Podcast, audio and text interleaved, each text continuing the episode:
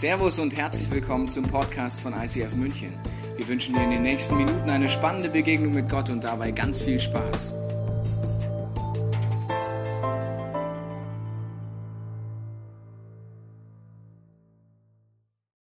Jesus, es gibt wirklich keinen anderen Namen und das ist wirklich ein super krasses Statement und da sind so viele krasse Aussagen um diesen Jesus drin und deswegen liebe ich es, dass wir uns mit diesem Jesus beschäftigen. Deswegen so gut, dass du hier bist, dass du im Podcast zuguckst, was immer du gerade machst, Joggen, Badewanne, wie auch immer. Leute gucken ja Podcasts lustige Geschichten, was Leute da machen. Ähm, aber schön, dass ihr hier seid, weil ich glaube, dass das, diese Predigt heute eine Predigt ist oder die, das Thema, mit dem wir uns beschäftigen, die, wo, was wir uns von Jesus angucken, eins der, der intensivsten Dinge ist, die auch dein und mein Leben verändern können. Aber ganz ehrlich, ich glaube, es ist also für mich zumindest auch eine der herausforderndsten Predigten, die ich halten kann, weil wir, Christ, weil wir Christen generell, also manche sagen, es irgendwie schräg oder strange, was wir da machen mit diesem Jesus oder was, wie wir uns diesen Jesus angucken. Wenn wir uns das Kreuz hier angucken, was hier so präsent in der Mitte steht und ähm, uns anschauen, was Jesus gemacht hat, was wir in dieser Serie tun, die letzten 24 Stunden von dem Leben und dem Sterben von Jesus uns angucken, dann ist es eine Brutalität und eine Intensität und, und einfach fies, dass man sagen kann, wie, wie kann es sein, dass wir als Christen uns das Kreuz ausgerechnet als das Symbol für unsere Religion oder für unseren Glauben, für unsere Überzeugungen ausgesucht haben. Von Anfang an ist das so. Das haben es nicht wir irgendwann erfunden oder ist eine ICF-Idee, wisst ihr, sondern jede Kirche dieser Welt haben die Christen dieses Symbol und jeder weiß, dass das Kreuz das Symbol für uns als Christen ist. Aber das Kreuz ist eines oder das krasseste Folterinstrument, was die Menschen jemals entwickelt, erfunden haben. Das Kreuz ist ein Ort, an dem Jesus grausam wirklich gefoltert und gestorben, wurde, gestorben ist und gefoltert wurde und wir sagen, hey, hängen uns das um den Hals und sagen, sieht schön aus und ist irgendwie unser Symbol geworden, während andere Religionen irgendwelche keine Ahnung, einen Halbmond haben, der irgendwie für Souveränität steht oder Lotusblüte, die keine Ahnung, was die steht, aber ist irgendwie schön, ja. Und wir nehmen das Kreuz als, als Symbol, das ist irgendwie schräg. Und deswegen für mich ist das immer wieder, wenn ich mich mit diesen, damit der Passionszeit, mit dem, mit dem, mit dem Leiden und Sterben von Jesus beschäftige, ist das wirklich mühsam, weil es ist ja mein Jesus ich kenne den, ja, ich mag den, ich liebe den, ich folge dem. Und mir anzugucken, was der wirklich durchlitten hat, ist hart. Aber wenn wir uns das anschauen auf eine Weise, die gesund ist, dann merken wir, wie da die größte Freiheit und die Hoffnung für dich und für mich drinsteht. Und dann verstehen wir auch, warum die Christen sagen, das Kreuz ist die Hoffnung für die ganze Welt und auch für dein und für mein Leben. Und bevor wir uns so ein paar Szenen anschauen von, von der Phase, bevor wir noch am Kreuz sind, aber schon in der Leidenszeit, würde ich sagen, wir fangen mal ein paar hundert Jahre weiter vorne an und gucken uns mal einen Bibeltext an, wo das alles schon angekündigt wurde, dass das passieren wird. Wo wir schon finden, dass das nicht einfach irgendwie ein Unfall war, der irgendwie passiert ist, sondern dass das Gottesplan von Anfang an war, dass das eines Tages passieren wird und was Jesus für dich und mich getan hat tatsächlich. Wir finden das im Jesaja-Buch. Jesaja, ein Prophet, der wieder einige, einige hundert Jahre vor Jesus gelebt hat und geschrieben hat, was dieser Messias, dieser Retter, auf den die Juden, das Volk Gottes schon immer warten, was der tun wird. Da lesen wir Vers 4 folgendes im Kapitel 53. Dennoch, er nahm unsere Krankheiten auf sich und trug unsere Schmerzen. Da ist also versprochen, dass ein Gott kommt, dass Gott seinen Sohn schickt, der deine und meine Schmerzen, unser Leid, unser, unsere Schuld, alles, was in unserem Leben nicht so ist, wie wir es gerne hätten, auf sich nimmt. Aber wir lesen hier dennoch. Das heißt, immer wenn ich sowas lese, dann müsste ich gucken, was steht denn davor? Ja, was ist denn der Bezug? Und da lesen wir folgendes. Er wurde verachtet und von den Menschen abgelehnt. Allerdings. Ein Mann der Schmerzen. Mit Krankheit vertraut, vor dem man sein Gesicht verbirgt ja, das ist so grausam, was da passiert ist mit Jesus am Kreuz, dass die Leute, die konnten, einerseits waren die schaulustig, wie wir so mit Menschen sind, Gaffer damals auch schon, aber du kannst kaum hingucken. Du musst dein Gesicht verbergen, weil es so grausam, so, so fies ist, was da passiert. Er war verachtet und er bedeutete uns nichts. Es geht noch weiter, aber es sind einfach ein paar Ausschnitte von dem, was Jesus für uns getan hat, was wir am Kreuz finden. Und das ist schon hunderte Jahre vorher an vielen Stellen angekündigt. Das heißt, Jesus wusste, dass das passiert. Jesus war nicht Opfer der Umstände und, das, und, konnte sich dem nicht entziehen und der Plan, irgendwie die Welt zu retten, ist schiefgelaufen und am Kreuz geendet, sondern es war von Anfang an sein Plan, weil er wusste, dass es der einzige Weg ist, um uns zu retten.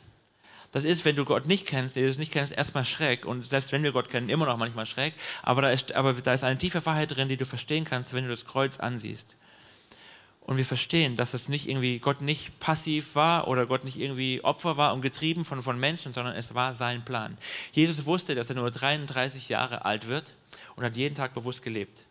Jesus wusste, dass seine Freunde ihn zum Teil verraten werden und war trotzdem Freund. Jesus war nie gestresst, Jesus war nie getrieben von Umständen, Jesus war nie irgendwie passiv im Sinne, was mache ich heute, sondern er wusste jeden Tag, was sein Plan ist. Und er ging vorwärts. Und er lädt dich und mich ein, ein Leben zu leben, was genauso ist. Nicht getrieben, aber auch nicht passiv, sondern dass du weißt, wer du bist, was dein Platz ist und dass du es leben kannst. Und diese Geschichte, ähm, wie das dann genau aussieht am Kreuz, wollen wir uns mal einen kleinen Ausschnitt angucken. Es ist so, die Geschichte ist ja relativ lang, die wird sehr ausführlich beschrieben. Da ist dann irgendwann Jesus wird dann festgenommen, wird verhaftet, wird vor diesen Pontius Pilatus geführt und der merkt dann ja irgendwie, was hat der gemacht? Der hat eigentlich gar nichts gemacht und sagt, wollt ihr nicht den wieder frei haben? Und dann sagt das Volk, angewiegelt von den religiösen Führern, nein, kreuzigt ihn, kreuzigt ihn und die schreien alle und sind wütend. Der Mob ist einfach schreit und Pilatus hat Schiss und wird passiv und sagt, okay, wenn ihr wollt, also ich, okay, dann bitteschön, anstatt seinen Job richtig zu machen ja, und äh, den freizulassen. Und dann wird er, wird er vor die, mit den Soldaten mitgeführt und dann steigen wir in den Text ein, was jetzt passiert. Die Soldaten führten Jesus in den Palast, in das sogenannte Prätorium und riefen die ganze Mannschaft zusammen. Das waren ungefähr 300, manche sagen 600 Leute, es waren viele, viele Soldaten. Sie hängten ihm ein purpurfarbenes Gewand um flochten eine Krone aus Dornenzweigen mit sehr langen Dornen und setzten sie ihm auf. Dann riefen sie ihm zu, es lebe der König der Juden. Sie schlugen ihn mit einem Stock auf den Kopf, spuckten ihn an und warfen sich vor ihm auf die Knie, um ihm zu huldigen. Nachdem sie so ihren Spott mit ihm getrieben hatten, zogen sie ihm das purpurfarbene Gewand aus und legten ihm seine eigenen Kleider wieder an.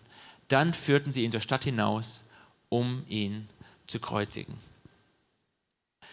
Und ich weiß nicht, wie es dir geht. Ob das, ja, ist eine interessante Geschichte, aha, es hat passiert. Ich kann es kaum lesen, weil ich merke, dass das, dass das mit mir macht. Ja, meine Frau zum Beispiel, die hat eine Zeit lang jedes Jahr diesen The Passion, diesen Film angeguckt, die Passion Christi, vielleicht kennt ihr den, Mel Gibson, viel Blut und so. Ja, und, und einfach so, um sich vorzubereiten auf Ostern. Und es ist auch super. Aber ich habe das nicht einmal geschafft, bis jetzt diesen Film zu gucken. Gell? Ich bin ein harter Kerl, aber diesen Film schaue ich mir nicht an, weil, oder ich will es irgendwann mal machen, aber ich merke, das ist, es, es lässt mich, also es treibt mich so um, dass, das ist mein Jesus. Und gleichzeitig ist es gut, sich dem auszusetzen, zu sehen, das hat er für dich und für mich getan. Er trug deine Krankheiten. Er trug meine Krankheiten, meine Schmerzen, meine Schuld. Es ist unappetitlich, aber, aber es ist gut, es mal anzuschauen. Und dann geht die Geschichte weiter und sie geht erstmal überraschend weiter, irgendwie nicht so, wie das eigentlich jetzt irgendwie geplant war. Jesus war gefoltert und wurde ausgepeitscht und war so geschwächt und musste jetzt mit dem Kreuz da hochlaufen, um dann sein eigenes Folterinstrument zu, zu tragen. Und Jesus sagt, es gibt keine größere Liebe als die, wenn man sein Leben gibt für seine Freunde. Und wenn du dein Leben gibst für deine Feinde, die die dich selber dahin bringen, ist es nochmal eine Nummer krasser. Und dann passiert Folgendes auf dem Weg hoch zu diesem, auf diesem Berg. Unterwegs begegnete ihnen ein Mann, der gerade vom Feld kam. Ein gewisser Simon aus Cyrene, der Vater von Alexander und Rufus. Den zwangen die Soldaten, Jesus das Kreuz zu tragen. So brachten sie Jesus bis zu der Stelle, die Golgatha heißt. Da kommt dieser Mann, Simon aus Cyrene, von der Arbeit, vom Feld. Der ist müde, der hat geschafft, der ist ausgepowert nach einem harten Arbeitstag. Wenn du arbeitest, dann weißt du, was das bedeutet. Wenn du körperlich arbeitest, weißt du erst recht, was das bedeutet. Man ist fertig. Und der will noch nach Hause, der freut sich auf sein Feierabendbier. Heute Abend läuft Champions League, ja, Jerusalem United gegen Jericho Rot-Weiß oder wie wir die heißen, habe ich vergessen. Ja, und der freut sich einfach, sich hinzusetzen aufs Sofa und dann einfach zu entspannen und ist zur falschen Zeit am falschen Ort. Er sieht ja diese, diese Prozession oder diesen Haufen von Menschen, die Leute schreien irgendwie und er sieht irgendwie, guckt so ein bisschen, will sich vorbeischleichen und bevor er sich versieht, nimmt, kommt so ein Soldat, packt ihn und sagt, komm her und zwingt ihn, das Kreuz von Jesus zu tragen. Und das Kreuz war schwer und er wollte nach Hause und er ist eh schon müde und er wird gezwungen, dieses Kreuz auf seine Rücken zu nehmen und zu tragen. Und dann schleppt er, der eigentlich nur nach Hause will, das Kreuz Jesus hinterher. Und diese Perspektive, oder es ändert seine Perspektive komplett, weil er ist dem Kreuz von Jesus so nahe gekommen wie keiner sonst. Und er ist Jesus so nahe gekommen wie keiner sonst. Und er blickt Jesus in die Augen und sieht die Liebe und sieht die Freundlichkeit und denkt, was ist hier los? Er sieht die Unschuld. Er sieht, dass Jesus nichts gemacht hat und was er verdient, dass er da stirbt. Und er kommt Jesus eine Weise nahe, wie keiner von uns ihm je nahe gekommen ist. Und es verändert ihn und seine Perspektive und sein Leben. Und man kann, oder man weiß heute, dass es sein Leben tatsächlich komplett verändert hat. Ich muss heute hinstellen hier. ist schwer, Freunde. Ich glaube, es mal so weiter. Ja, man weiß, dass seine Perspektive komplett verändert hat.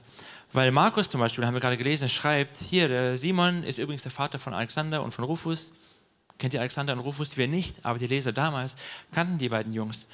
Dass das unüblich ist, wissen wir deshalb, weil normal in dieser Kultur ist das so normal, wenn du eine Person bestimmen willst und sagen, wer bist du denn? Ja, ich bin der Peter. Ja, wessen Peter? Ja, der Peter vom, vom Eugen. Ah, dem Eugen sein Peter. Ja, also bis heute manchmal auch noch so. Und in der Bibel war das immer so, der Bezug ging auf den Vater oder auf die Sippe, auf den Stamm und nicht auf deine Kinder. Und dass Markus das beschreibt, heißt, offensichtlich kannte man die beiden. Die Christen damals kannten die beiden Jungs von dem Simon. Und Paulus schreibt in einem seiner Briefe, in dem Römerbrief, einer der, der großartigsten Briefe, den Paulus je geschrieben hat, schreibt er so am Ende, nachdem er die Theologie ganz toll entfaltet hat, noch ein paar Grüße handschriftlich und sagt, hier, grüß mit denen, grüß mit denen. Und dann schreibt er, und grüßen wir auch den Rufus. Ah, den kennen wir doch. Ja, und dann schreibt er, dass seine Mutter auch für ihn wie eine Mutter war. Und wir sehen daran, dass die ganze Familie offensichtlich nach dieser Begegnung mit Jesus, mit dem Kreuz, die Perspektive verändert hat und Jesus als den erkannt hat, der er ist. Und die ganze Familie eine wichtige Familie der ersten Christen geworden ist. Manchmal ist das so, dass wir auch gedrängt werden, gedrückt werden in eine Not, in irgendeiner Situation, die wir uns gar nicht selber ausgesucht hätten, freiwillig. Aber wenn wir drinstehen und merken, wir, wir tragen gerade das Kreuz von Jesus, dann verändert es unsere Perspektive. Und wir sehen, wer Jesus wirklich ist und wer Gott wirklich ist. Und Simon hat das komplett verändert. Sein Leben hat sich komplett verändert. Er kam von einer passiven Haltung, lasst mich in Ruhe, ich will nur nach Hause, hin zu einem, ich, ich stelle mich rein in diese Not und ist dabei Jesus eine Art und Weise begegnet. Die hätte er sich nicht ausgesucht, aber er ist sehr froh, dass es passiert ist bei diesem Simon. Und manchmal geht es uns vielleicht auch so, oder will Gott das mit uns auch machen, dass Gott dich rausziehen will aus einer Situation, wo du bist und dir eine Perspektive geben will, die anders ist. Und das Krasse bei uns Christen ist, dass wir oft eine schräge Perspektive haben. Ja, wenn du kein Christ bist, dann kennst du die vielleicht von Christen auch, ja, dass du weißt, ja, genauso, das habe ich bei Christen erlebt. Und wir sind ja manchmal ein bisschen strange. Die einen von uns, die sind so stark geprägt, ich nenne das mal die religiöse Prägung, die haben eine Prägung, so, die ist ganz stark so, so mit Druck und mit du musst. Und es gab mal so eine, Postkarte, die ich als Kind irgendwann mal geschenkt bekommen habe. Da stand Jesus so am Kreuz und dann siehst du so wie Sprechblase, oder nicht, stand drunter, nicht als Blase, aber stand drunter so: Das tat ich für dich, was tust du für mich? Vielleicht kennst du die auch, aber es ist so, und hat mich, oh ja, stimmt. Und dann, dann haben wir, dieses Denken haben wir manchmal in unserem Kopf, hey, das ist unglaublich krass, was du gemacht hast. Und jetzt, jetzt will ich für dich auch Gas geben. Und ich muss jetzt was tun. Und ich muss mich als würdig erweisen, dass es sich gelohnt hat, für mich zu sterben. Ich muss es dir beweisen, dass, dass ich wirklich wertvoll genug bin, dass, dass, dass du für mich das getan hast, Jesus. Und dann geben wir Gas und dann musst du, dann musst du dein Zehnten spenden und dann musst du mitarbeiten in der Kirche und dann musst du Not lindern und dann musst du alles Mögliche und du hast einen Druck auf deinen Schultern, weil, weil du in den falschen Aktivismus gekommen bist. Gott befreit dich nicht von Passivität hin zu einem Aktivismus sondern er befreit dich, das ist eine Freiheit. Aber viele von uns haben dieses schräge Denken und wir haben einen Druck. Und wenn du das in deinem Herzen spürst, dann schau das Kreuz nochmal genauer an. Gott gibt dir keinen Druck, du musst, du musst, du musst, du musst. Aber das ist bei uns Christen, bei vielen von uns oder bei manchen von uns ist es irgendwie drin. Die anderen von uns haben genau das andere Extrem. Alles ist Gnade. Ich bin aus Gnade gerettet, ich muss gar nichts mehr. Ich bin jetzt frei. Ich kann jetzt machen, was ich will. Ich kann nicht nur sündigen, wie ich will, ich kann auch einfach mein Leben leben, wie ich will. Und wir leben ein, eine Passivität, die wir falsch verstehen, von einer Freiheit, wo wir sagen, ich chill halt auf dem Sofa und fresse meine Chips und das ist halt, hey, ich kann machen, was ich will. Und merken auch nicht, dass das nicht das ist, was wir uns eigentlich wünschen und dass es uns nicht glücklich macht. Jesus sagt, weder noch. Weder Druck noch nichts tun, sondern ich befreie dich zu einem Leben voller Sinn. Ich befreie dich zu einem Leben, was du eigentlich leben willst. Weil Gott weiß, dass wir alle dazu geschaffen sind, Gutes zu tun und einen Unterschied zu machen in dieser Welt. Wir alle, und das schließt dich mit ein. Du willst einen Unterschied machen in dieser Welt. Und keiner von uns ist faul oder passiv oder irgendwie zurückgezogen, weil er so geboren wurde oder weil er, weil er das will, sondern es sind Lügen in unserem Kopf, die uns zurückhalten, das zu tun, was wir eigentlich sein wollen. Keiner von uns ist passiv aufgrund seiner eigenen Entscheidung oder es sind schon Entscheidungen, die wir treffen, aber dahinter stecken Motive, die Gott befreien will. Deswegen will dich Jesus befreien hin zu einem Leben, wo du wirklich die Person wirst, die er sich mit dir vorgestellt hat. Und eine Person, die das erlebt hat, die, der Matze aus unserer Kirche, der wird uns ein bisschen mal davon erzählen und uns mit hineinnehmen. Deswegen begrüßt mal den Matze mit einem tosenden Applaus hier vorne, weil er uns mal erzählt, wie Gott sein Leben freigemacht hat. Matze. Ja, hallo.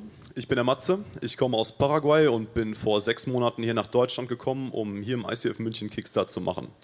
Im Rahmen von Kickstart wird man in einen Bereich eingeteilt und ich bin im Get Free Team gelandet, obwohl ich anfangs eigentlich nicht wirklich eine Ahnung hatte, was Get Free überhaupt ist. Und dementsprechend war ich dann auf meinem ersten Get Free auch eher so in der Rolle des Beobachters. Und ähm, ja, wenn ich ganz ehrlich bin, dann habe ich auch nicht wirklich erwartet, dass sich an einem einzigen Tag groß etwas in meinem Leben ändern würde. Und ja, wie dem auch sei, als ich dann an diesem besagten Get Free Tag unterwegs war mit meinem Beichtpartner und Jesus erzählt habe, was so alles in meinem Leben schief läuft und womit ich unzufrieden bin, da hatte ich bei dem Punkt Menschenfurcht plötzlich einen Eindruck. Und das erste Mal in meinem Leben hatte ich das Gefühl, dass es mehr war als nur irgendwie so ein eigener Gedanke oder so etwas. Der Heilige Geist hat mir an diesem Punkt ganz konkret äh, Kindheit, Kindheitserinnerungen gezeigt. Erinnerungen an Gedanken wie, ähm, niemand versteht mich, was sagen wohl die anderen über mich oder auch, ähm, ich habe doch eh nichts zu sagen. Ich habe es ernst genommen und habe diese Gedanken im Gebet ans Kreuz gebracht. Und das bedeutet nicht, dass dem, ab dem Punkt dann irgendwie alles leichter war oder einfach geworden ist. Es kostet mich immer noch enorm viel Überwindung, hier auf der Bühne zum Beispiel zu stehen. Aber ich habe keine Angst mehr davor, vor Menschen zu sprechen und mich mitzuteilen.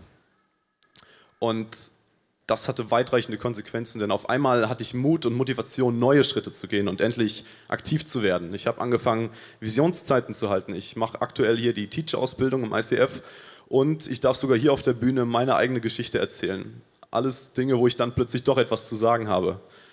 Und gerade das finde ich so heftig, denn dort, wo mich diese, diese Lügen irgendwie wie ausgebremst oder gelähmt haben, da entfalte ich plötzlich Potenzial. Potenzial, von dem ich nicht einmal wusste, dass es in mir steckt. Und das Ganze hat auch irgendwie meine Perspektive von, von meiner Rolle als Christ und meiner Rolle in der Kirche komplett auf den Kopf gestellt. Denn ich bin kein passiver Beobachter. Ich bin ein aktiver Mitgestalter, ein aktives Mitglied dieser Kirche. Jawohl, Matze, danke. Sehr cool.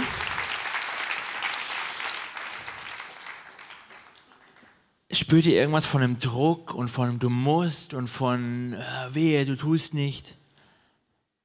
Aber es ist auch kein hey, Spaziergang, sondern es ist ein, ein Üben, ein sich trauen, ein Grenzen überwinden, einen Schritt nach vorne gehen. Jesus befreit dich von deiner Passivität, weil es Lügen in deinem Kopf sind, die dich zurückhalten, das zu sein, was du sein kannst. Und deswegen ist die Antwort auch nicht, tu mehr, reiß dich zusammen, gib Gas und du müsstest als Christ und du sollst und wie kannst du nur auf dem Sofa rumsitzen und wie kannst du nur. Das ist überhaupt nicht die Lösung. Das ist Religion, das ist es treibt dich in einen Druck und es macht dich eigentlich nur kleiner am Ende des Tages. Sondern wenn du diese Freiheit erleben möchtest, zu der Gott dich einlädt, dann gibt es nur eins, was du tun kannst und eins, was du tun darfst.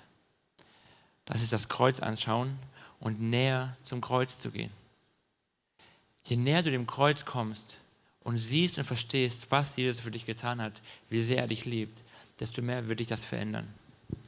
Jesus spricht deine Identität zu und spricht dir mehrere Identitäten zu, wo er sagt, das bist du, das bist du, was bist du. Ich lese euch mal im Epheserbrief ein paar Sachen vor, die Gott uns zuspricht. Ich könnte es fast überall in der Bibel aufschlagen, aber ich nehme einfach mal das, was da steht. Da lesen wir folgendes, Epheser 2. So wird er für alle Zeiten an uns seine Güte und den Reichtum seiner Gnade sichtbar machen. Für, für alle Zeiten an uns, also an dir und mir, die wir zur Kirche gehören, den Reichtum seiner Gnade sichtbar machen, die sich in allem zeigt, was er durch Jesus Christus für uns getan hat. Weil Gott so gnädig ist, hat er euch, uns alle, durch den Glauben gerettet. Und das ist nicht euer eigener Verdienst, es ist ein Geschenk Gottes. Ihr werdet also nicht aufgrund eurer guten Taten gerettet, damit sich niemand etwas darauf einbilden kann. Du bist gerettet aufgrund des Kreuzes, weil Gott sich entschieden hat, dich zu retten. Und keiner von uns kann sich etwas einbilden auf seine guten Taten. Du kannst nichts dafür tun. Du musst aber auch nichts dafür tun. Das ist Freiheit. Das heißt, ich bin etwas. Ich bin oder ein paar Aussagen von dem, was du jetzt bist, was Gott uns zugespricht, habe ich einfach hier mal auf die Leinwand oder wird die gleich hingeschmissen. Ja, was, was du bist. Ich bin geliebt, gerettet. Ich bin Gottes Kind. Ich bin erlöst. Ich bin geheiligt, geheilt, befähigt, einzigartig, gewollt, frei. Das bist du. Dafür musst du gar nichts mehr machen, wenn du zu Jesus gehörst, wenn du zum Kreuz gehörst. Und wenn du das dir angeschaut hast näher und diesen Jesus, dann hast du diese Identität in dir. Du musst nichts mehr. Aber dieser Bibeltext geht weiter. Und dann kommt die, die Antwort, was das mit uns jetzt machen kann und was das mit dir und mir bedeutet. Vers 10, denn wir sind Gottes Schöpfung. Nochmal, du bist Gottes Schöpfung. Er hat uns in Christus Jesus neu geschaffen, damit wir zu guten Taten fähig sind, wie er es für unser Leben schon immer vorgesehen hat.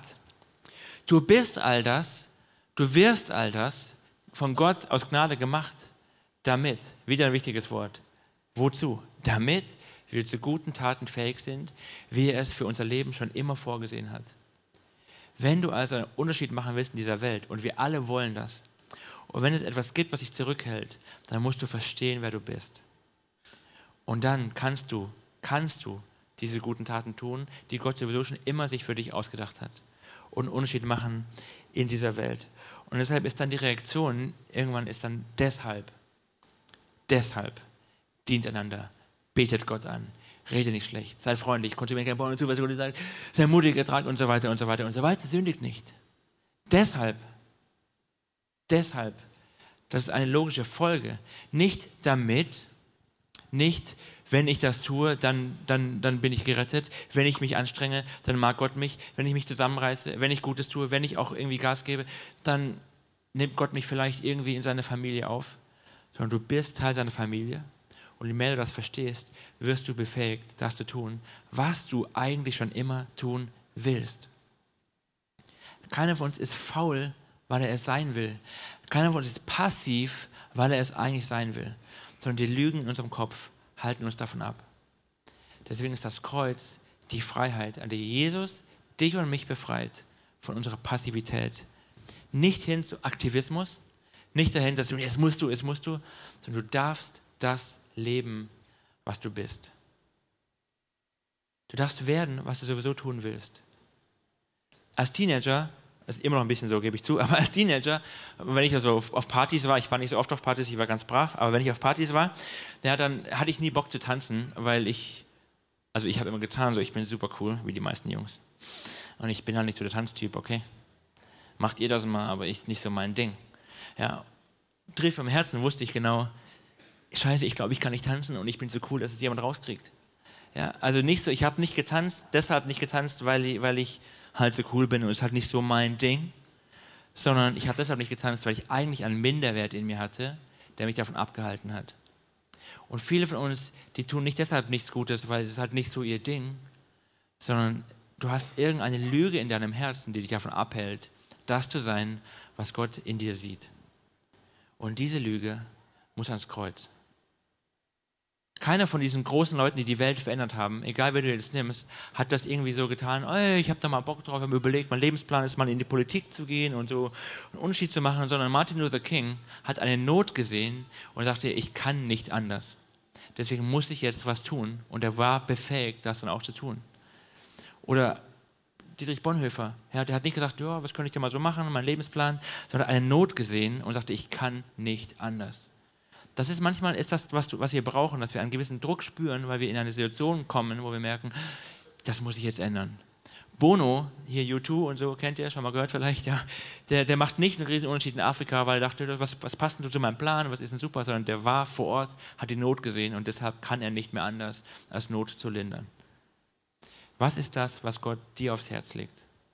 Nicht aus Druck, sondern weil du einen Unterschied machen kannst, was du eigentlich sowieso schon willst. Gott lädt dich ein. Du darfst. Du bist befreit. Du bist frei. Du bist Kind Gottes, damit du jetzt gute Taten tun darfst. Das ist ein Geschenk, eine Einladung. Und wenn dir etwas zurückhält, dann nimm die Lüge und schmeiß sie ans Kreuz. Weil je mehr du erkennst, wie groß Gottes Liebe ist, desto mehr willst du zu dem Menschen werden, den Gott in dir sieht. Je mehr du erkennst, wie groß die Liebe am Kreuz für dich ist, desto mehr willst du dieser Mensch werden. Nicht du musst, nicht Druck, nicht wir Christen müssen, wir Christen dürfen nicht. Du willst immer mehr die Person werden, weil du Gottes Liebe in die Augen blickst. Wie Simon, der direkt neben Jesus lief und ihm in die Augen geblickt hat und sagt, ich will, ich will jetzt anders werden. Wie gut kennst du Jesus? Und wie tief hast du ihm schon in die Augen geblickt, bildlich gesprochen? Wie nah bist du ans Kreuz gekommen um zu spüren, was Jesus mit dir vorhat und wer du sein kannst. Und wir alle haben Angst. Und du kannst nur frei werden von dieser Angst, je näher du Jesus kommst und lernst ihm zu vertrauen. Und du kannst aber nur Jesus wirklich vertrauen, wenn du seine Liebe siehst und spürst. Und für all das gibt es eine Antwort. Und deshalb ist das Kreuz das Zentrum unseres Glaubens. Weil da siehst du, wie groß die Liebe Gottes für dich ist. Und da siehst du auch, wie groß das Problem in deinem Herzen ist. Dass das der Weg ist, den Gott gewählt hat, um dich und mich mit ihm zu versöhnen und dich und mich frei zu machen. Was muss ich dafür tun, Jesus? Du musst ihm nur vertrauen und ihm den Platz in deinem Herzen geben, den er gerne hätte. Und du wirst anders werden und du willst den Platz einnehmen, den Gott für dich hat. Ich möchte dir noch einen Bibeltext vorlesen, der aus meiner Sicht auch sehr gut auf den Punkt bringt, wie das Verhältnis mit guten Taten ist und dem, was in unserem Herzen passiert. Es ist wieder aus dem ersten Teil der Bibel, aus dem Jesaja-Buch ganz vorne. Und da ist, äh, geht es im Kontext um das Thema Fasten. Also es geht um das etwas Leisten aus Überzeugung, aus religiöser Überzeugung für Gott. Und dann sagt Gott folgendes: Fasten, wie ich es liebe. Ja, nicht nur dieses, ich verzichte auf irgendwas. Fasten, wie ich es liebe, sieht doch so aus. Lasst die zu Unrecht Gefangenen frei und gebt die los, die ihr unterjocht habt. Lasst die Unterdrückten frei, zerbrecht jedes Joch. Ich möchte, dass ihr euer Essen mit dem Hungrigen teilt und heimatlose Menschen gastfreundlich aufnehmt. Wenn ihr einen Nackten seht, dann kleidet ihn ein. Verleugnet euer eigenes Fleisch und Blut nicht. Wenn du so handelst, wird dein Licht aufleuchten wie die Morgenröte. Deine Heilung wird schnelle Fortschritte machen. Deine Gerechtigkeit geht dir dann voraus und die Herrlichkeit des Herrn folgt dir nach. Ist das nicht krass? Wenn du Gutes tust, wenn du einen Unterschied machst in dieser Welt, dann wirst du geheilt. Dann wirst du frei. Dann wird deine Gerechtigkeit leuchten. Gott wird sich dir nähern und du wirst Gott stärker erleben. Das ist das Versprechen und das Leben, was sich zu leben lohnt und was wir alle insgeheim leben wollen. Darum jetzt, kriegst du jetzt eine Einladung von mir. Und egal, wo du gerade stehst auf deiner Reise mit Jesus, vielleicht kennst du diesen Jesus noch gar nicht oder du hast von ihm gehört und du hast ein Bild von Gott und du merkst, dass Gott da etwas in dir auslöst, gerade weil dein Herz klopft, weil du irgendwie merkst, du verstehst gerade etwas, was irgendwie du noch nicht verstanden hast, dann hat Gott was vor und er möchte dir zeigen, was, wie er wirklich ist. Vielleicht ist dein Bild von Christen auch immer nur getrieben und Druck und Religion und du darfst nicht und Gott will dir was wegnehmen. Und das Kreuz zeigt dir heute vielleicht zum ersten Mal wirklich, wie sehr Gott dich liebt, dass er für dich ist, dass er einen Plan für dich hat, dass, dass er nichts für dich im Sinn hat, was, was gegen dich ist, sondern dass er dir hilft, deinen Platz einzunehmen und dein Potenzial zu entfalten. Du musst nichts dafür tun. Es ist ein Geschenk. Es ist eine kostenlose, freie Einleitung. Die war teuer, aber er hat alles bezahlt dann mach es für dich heute fest. Das kannst du natürlich für dich an deinem Platz machen, du kannst mit Freunden beten, du kannst mit anderen beten. Aber, aber lass diesen Moment nicht verstreichen. Und wenn du Christ bist und diesen Jesus kennst, dann kannst du für dich überlegen, was ist so das, wo du, auf welcher Seite fällst du vom Pferd? Bist du eher, der noch diese Religiöse im Hinterkopf hat und so einen Druck verspürt und du musst und du darfst nicht und da ist noch so ein, so ein Gefühl von, ich müsste eigentlich mehr? Dann schmeiß das vors Kreuz, weil da gehört hin die Lüge. Auch die Lügen, die dahinter stehen, an, an Minderwert, an ich bin nicht gut genug, an ich bin nicht würdig und was immer da in dir drin ist. Nimm es und schmeiß es raus. Schau Jesus in die Augen, schau aufs Kreuz und schau an, wie sehr er dich liebt. Und das wird dich verändern. Du bist schon Kind Gottes, darum geht es nicht. Du bist schon Teil seiner Familie. Aber du darfst deine Bestimmung finden oder große Schritte weitergehen in deine Bestimmung. Vielleicht bist du auch eher so der äh, Gnadentyp und ist doch alles easy und ich bin gerettet und ich chill nicht mal durchs Leben und ich komme irgendwann da hinten an. Aber du merkst auch, dass es dich nicht glücklich macht, auf dem Sofa zu sitzen. Immer nur Zuschauer zu sein. Und auch da lädt Gott dich ein, anzugucken, was ist die Lüge, die dahinter steht. Warum du nicht rausgehst auf die Tanzfläche, Gas gibst und einfach Teil des Spiels wirst. Und Gott lädt dich ein, deine Lügen zu nehmen, vors Kreuz zu schmeißen und zu sagen, ja, du bist gerettet. Da musst du auch nichts für tun. Aber ich will dir helfen, deinen Platz einzunehmen. Und ich möchte uns alle, egal wo du gerade stehst, segnen und dafür beten. Und Jesus, ich danke dir für das Kreuz. Ich danke dir für das Kreuz. Ich Danke, dass das Kreuz mich an meine eigene Schuld erinnert und dass ich nichts tun kann, um zu dir zu kommen. Und ich danke dir, dass ich deine Liebe sehe, dass du sagst, dass ich auch nichts tun muss. Jesus, du hast dich entschieden. Von Anfang an der Zeit hast du dich entschieden, diesen Weg zu gehen, weil du mein Herz kennst, weil du jedes Herz in diesem Raum kennst. Und deine Liebe hat dich getrieben und du bist gegangen. Danke dafür. Und Jesus, ich bete jetzt und segne jede Person, die ich noch nicht kenne, dass du durch den Heiligen Geist das jetzt klar machst, wie groß deine Liebe ist und dass heute Leben ein für alle Mal verändert werden. Auf dieser Erde bis in die Ewigkeit hinein. Und ich bete für uns, die wir dich schon kennen, dass du uns heute neu zeigst, welche Lügen in unserem Herzen sind, die wir vors Kreuz schmeißen können, damit wir unser Potenzial entfalten, unseren Platz einnehmen, den du schon lange für uns vorgesehen hast. Jesus, wir lieben dich. Amen. Wir hoffen, dass dir diese Predigt weitergeholfen hat. Wenn du Fragen hast, kannst du gerne an info at icf-moenchen.de mailen und weitere Informationen findest du auf unserer Homepage unter www.icf-moenchen.de.